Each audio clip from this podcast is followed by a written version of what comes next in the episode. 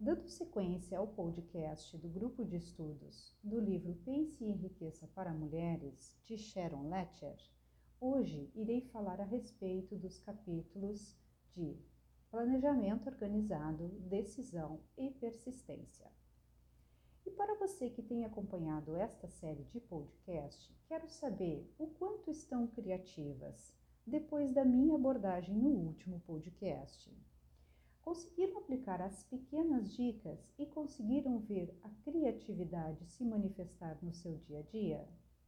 É muito importante que a gente se arrisque, que a gente se desafie a trocar, a fazer diferente, a trocar os nossos hábitos, a incluir novas características no nosso dia a dia, para que possamos encontrar novos resultados. Eu iniciei a jornada, eu iniciei esta jornada pela descoberta do nosso desejo ardente, e isso eu falei no capítulo 1.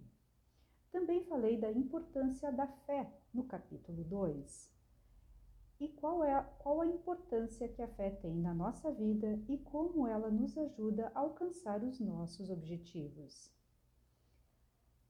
Também falei de como é possível influenciar o nosso subconsciente através da autossugestão. E isso falamos no capítulo 3. Já no capítulo 4, eu falei das de como desenvolver as habilidades necessárias para que possamos ter o conhecimento especializado. Este é um assunto central do capítulo 4. Mas nada disso será válido se não tivermos a coragem de entrarmos em ação. E o quanto que você tem feito? Quais passos você já teve coragem de realizar? E para inspirá-la, quero trazer o depoimento da Mary Kay, que também está neste livro, onde ela diz: Primeiro, eu li todo o livro como um romance. Depois, um capítulo por dia. Lia um capítulo todo dia, por uma semana, até começar a praticar o que havia sido dito. Veja como a a Mary Kay faz o seu depoimento de como é desafiador incluir novas, novos hábitos no nosso dia a dia. Muitas vezes somos consumida pela rotina. Então, tomarmos a decisão, que é um dos capítulos que vou falar neste, neste podcast, é muito importante. E não simplesmente ler o livro. Ler e não fazer nada do que está escrito nele não vai fazer com que você saia do lugar, não vai fazer com que você ande apenas um centímetro na busca dos seus objetivos. Como eu já comentei nos áudios anteriores, este livro conta a jornada de mulheres de sucesso, líderes em seus segmentos, que após serem estudadas pela autora a Sharon Letcher, encontrou 11 atributos que elas tinham em comum. Então, vamos conhecê-lo quais vamos vamos ver que atributos são esses. Os 11 atributos principais da liderança. Primeiro, coragem inabalável. Segundo, autocontrole. Terceiro, um agudo senso de justiça. Quarto, decisões definidas. Cinco, planos definidos. 6. O hábito de fazer mais do que você é pago para fazer. 7. Uma personalidade agradável. 8. Simpatia e compreensão. 9. Domínio nos detalhes. 10. Disposição para assumir plena responsabilidade. 11. Cooperação. Liderança requer poder e poder requer cooperação. Além de conhecer os atributos de uma boa líder, é igualmente importante entender o que pode levá-la ao fracasso na busca de se tornar uma boa líder. Napoleão Hill especificou as dez maiores causas de fracasso na liderança, porque sentiu que era tão importante saber o que não fazer quanto saber o que fazer. Como eu já falei a respeito dos atributos principais da liderança, que seria o que fazer, agora eu vou falar as 10 maiores causas de fracasso na liderança, ou seja, o que não devemos fazer. Número 1. Um, incapacidade de organizar os detalhes. Item 2. Relutância em prestar serviço humilde. Item 3. Expectativa de pagar as pessoas pelo que sabem, em vez de pagar pelo que elas fazem com o que sabem. Item 4. Medo da concorrência dos seguidores. Item 5. Falta de imaginação. Item 6. Egoísmo. Item 7. Intem, intemperança. Item 8. Deslealdade. Item 9. Ênfase na autoridade da liderança. Item 10. ênfase no título. Agora que eu já falei os 10 maiores, as 10 maiores causas do fracasso, quero retorná-los a eles, dando alguns insights a respeito de cada um deles. Incapacidade de organizar os detalhes. É muito importante para o nosso sucesso que, ao estabelecermos os nossos objetivos, possamos estar atentas a organizar os detalhes. E eu sei que muitas de nós não têm esta capacidade, ou seja, não têm esta habilidade. E quando isso acontece, é muito importante que possamos contratar alguém para fazer este serviço por nós. Porque quanto pecamos nos detalhes, muitos erros podem acontecer. E por isso nós iremos, iremos fracassar na nossa liderança. O item 2, ele fala na relutância em prestar serviço humilde. Não importa o seu cargo ou a posição que você ocupa, você precisa estar disposta a prestar um serviço humilde para outras pessoas. Isso vai mostrar a sua capacidade de se colocar no lugar do outro. Item 3. Expectativa de pagar as pessoas pelo que sabem, em vez de pagar pelo que, pelo que elas fazem com o que sabem. Muitas empreendedoras, muitas empresárias de sucesso ficam muito preocupadas em contratar pessoas que têm excelentes currículos, que têm excelentes títulos. Mas de nada adianta você ter uma profissional ou um profissional ao seu lado que tem muitos títulos, mas que não é capaz de colocar esses conhecimentos em prática.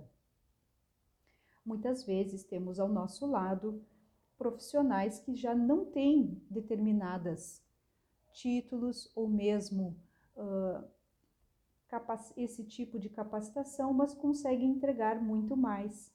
Então devemos valorizar as pessoas por aquilo que elas fazem com o que sabem e não apenas o que não apenas os seus títulos, porque saber e não fazer é não, é não saber ter medo da concorrência dos seguidores. Sempre teremos concorrência. E se é claro que se você fizer um excelente trabalho, você corre um grande risco que outras pessoas possam lhe copiá-la, possam abrir negócios concorrentes igual ao seu. Invés de se sentir triste ou mesmo chateada com esse tipo de situação, você deve se sentir orgulhosa porque você está fazendo um bom trabalho. Tanto é que está fazendo um bom trabalho que existem outras pessoas que estão lhe copiando, ou seja, estão lhe modelando. O item 5, ele fala do item da falta de imaginação. Para resolver este problema, aqui neste livro, o qual estou fazendo essas séries de áudio, temos um capítulo específico para podermos trabalhar a nossa imaginação. Por isso, eu sugiro fortemente que você procure esta leitura. Com certeza você vai se impressionar com os ensinamentos de Napoleão Hill e Sharon Ledger. Aqui o item 6, ele fala do egoísmo. O egoísmo ele pode ser tratado de muitas formas, mas na minha interpretação, neste momento, eu prefiro falar do egoísmo de uma forma de você querer ganhar sozinha. É preciso ter parceiros e é preciso sempre fazer contas justas onde todos possam ganhar na mesma proporção. Desta forma, os seus parceiros estarão cada vez mais entusiasmados a continuar trabalhando com você. Voltamos agora dando sequência ao conteúdo deste capítulo. Os seus planos precisam ser definidos, precisam ser tantos de curto prazo quanto de longo prazo e devem estar combinados com metas específicas. Se o primeiro plano que você fizer não der certo, conceba um novo plano. E se este novo não funcionar, substitua por outro e assim por diante até encontrar o plano que funcione. Isso vem da persistência e muitas de nós se deparam com o fracasso porque desistem antes de encontrar um plano que realmente funcione. Mais uma vez, Napoleão Hill nos lembra que uma desistente nunca vence e uma vencedora nunca desiste. Um desejo sem um mapa de estrada é um sonho que permanece apenas na vontade. Para tornar o impossível possível, ou seja, criar e viver a vida que você imagina, uma vida que cria riqueza para você e para os outros, é crucial desenvolver um plano em torno de sua meta e com marcos mensuráveis pelos quais você mesma possa se responsabilizar. Pense na sua vida você tem planos definidos? Você é organizada ou poderia ser mais organizada? O capítulo do planejamento organizado pode não ser o mais empolgante, mas é o de maior importância para que possamos atingir o nosso objetivo.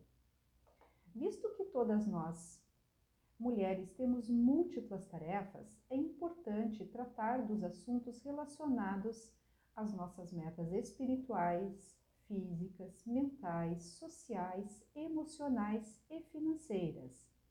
Pois além de ir em busca de dinheiro, precisamos nos cuidar, ou corremos o grande risco de ficarmos ricas e não termos saúde o suficiente para aproveitar. E nesse caso, de que adiantaria todo este esforço? Então, vamos começar por criar hábitos de criar listas e que sejam sempre com verbos do tipo fazer o almoço, escrever um capítulo, contatar com o parceiro X, meditar e ler a minha declaração de missão pessoal. À medida que você alcança objetivos menores que contribuem para metas maiores, passo a passo, centímetro por centímetro, o processo começa a adquirir vida própria. Vejamos o que a autora diz. Eu tenho um melhor desempenho quando estou organizada. E conta que um ex-chefe a ensinou que ter uma pasta para cada projeto em que estivesse trabalhando era toda a organização que ela precisava para ter sucesso. E agora, uma reflexão para nós. Como anda a nossa casa? cheia de jornais velhos e revistas amontoados? As correspondências estão disputando lugar com os pratos na mesa de jantar? A geladeira, cheia de sobras e legumes estragando sem que possamos sem usá-los? Seu guarda-roupa está fácil de fechar ou parece que as portas têm vida própria? Esses são apenas exemplos banais de como as coisas se acumulam e como está a nossa capacidade de organização. A única pessoa que pode realmente mudar a nossa vida vive dentro de nós. E quando mudamos nossos comportamentos, as pessoas que estão à nossa volta também mudam, para que possam se encaixar nesta nova realidade.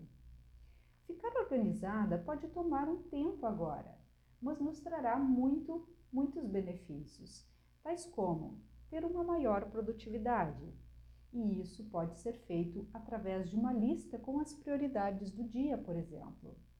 Isso vai reduzir o seu estresse com, e com a organização nos tornamos mais confiantes. Temos um ambiente melhor para viver, seja na nossa casa ou no nosso trabalho. E também quero convidá-las a fazer uma lista de coisas que você deve parar de fazer. É isso mesmo. Quantas coisas que fazemos que roubam nosso tempo e a nossa energia e que podemos terceirizar? Quanto que vale o seu tempo para investir nos seus projetos?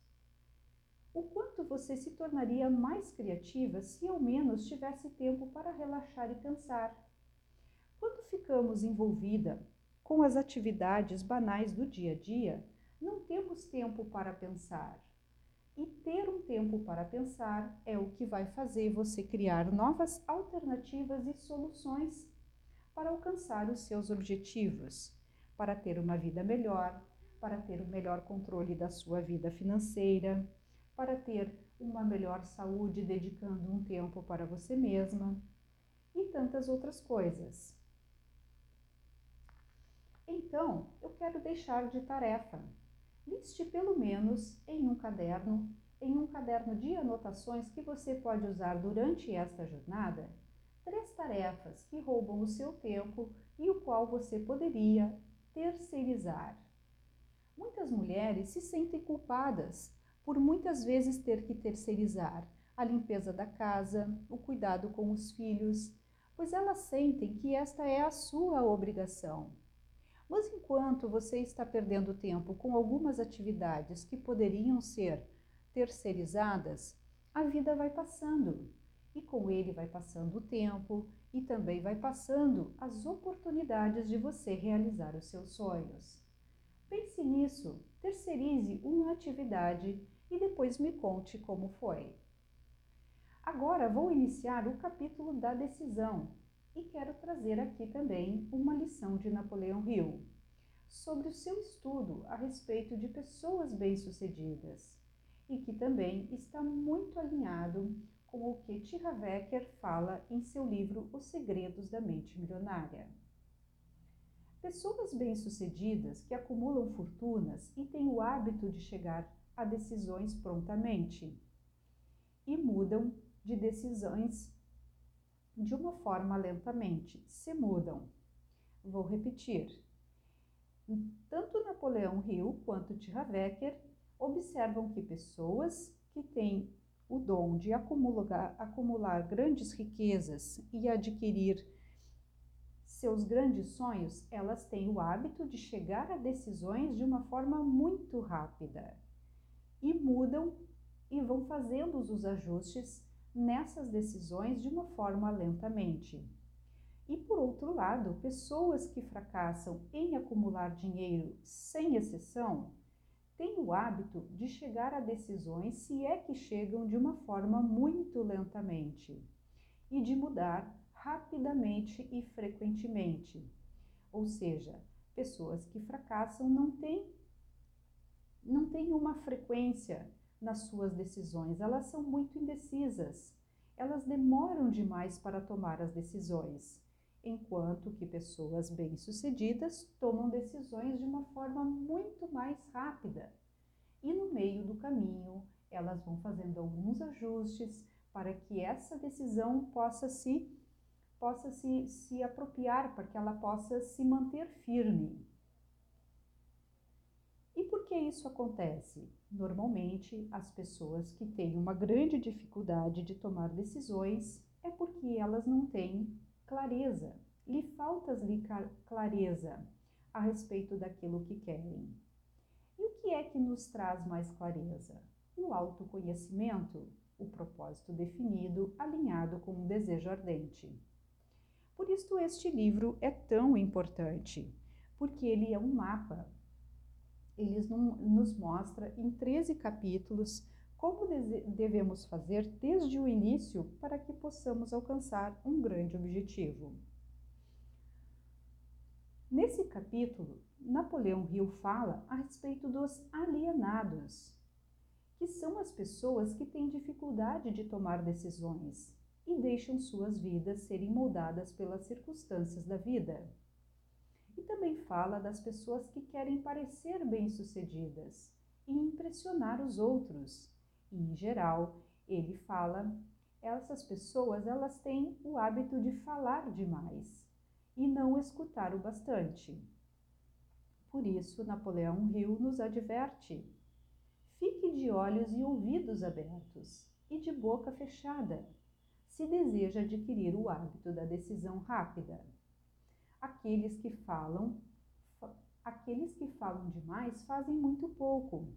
Se você fala mais do que escuta, não só se priva de muitas oportunidades de acumular conhecimento útil, como também revela seus planos para muitas pessoas, que não terão prazer em e que terão muito prazer em atrapalhar, porque sentem inveja de você. A sabedoria genuína, em geral, se faz por meio da modéstia e do silêncio. É por isso que a frase ações falam mais do que palavras é uma grande verdade.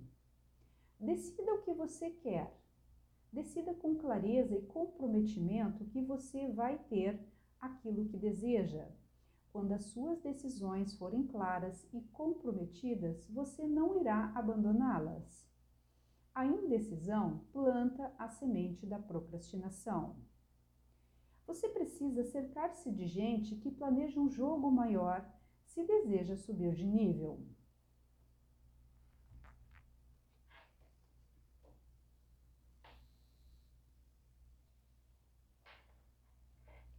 Pare de ruminar e pare de procrastinar.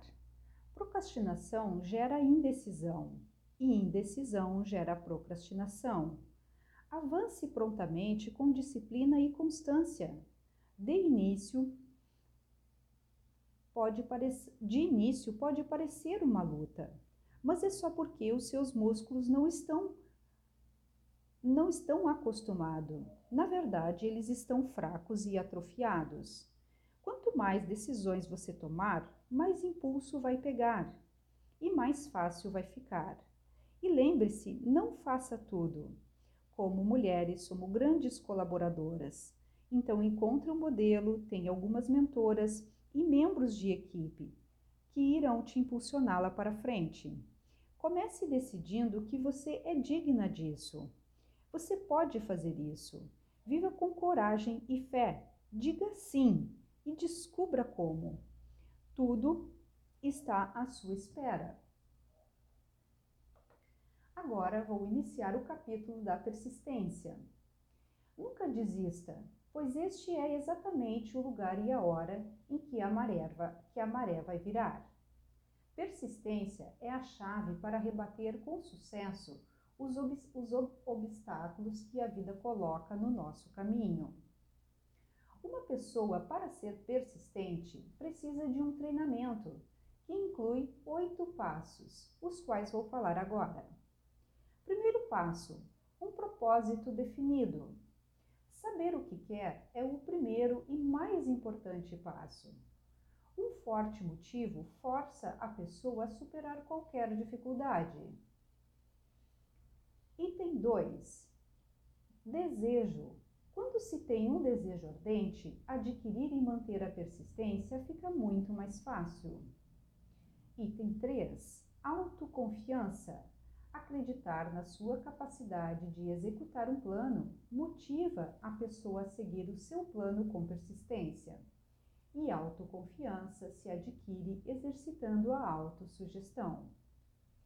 Item 4. Planos definidos planos organizados serve como um guia de próximos passos e por isso você exercita a sua persistência.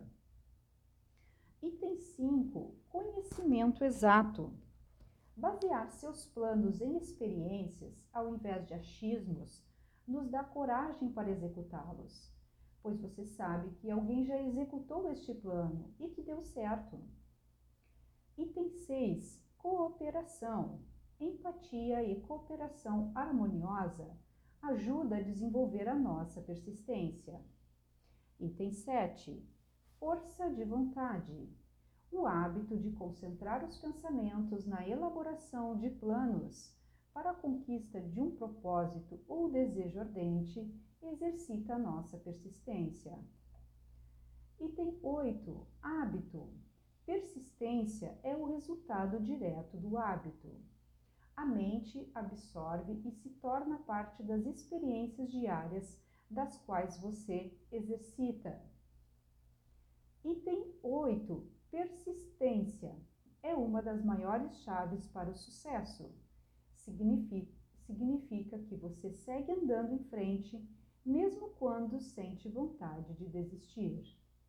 Muitas pessoas desistem dos seus sonhos a encontrar a primeira dificuldade. Um dos motivos de fracasso mais comum é desistir cedo demais.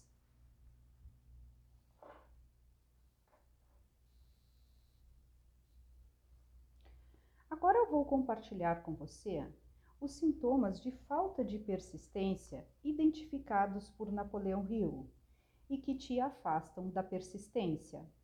Primeiro, o fracasso em reconhecer e definir clara e exatamente aquilo que se quer.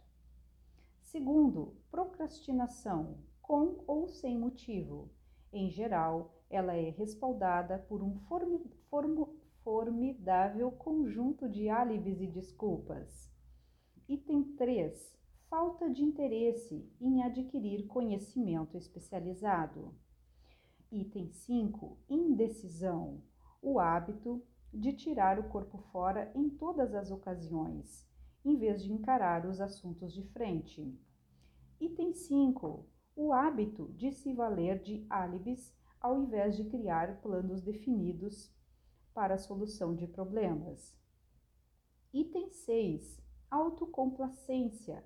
Não há muito remédio para essa aflição e nenhuma esperança para o que, para o que dela padecem.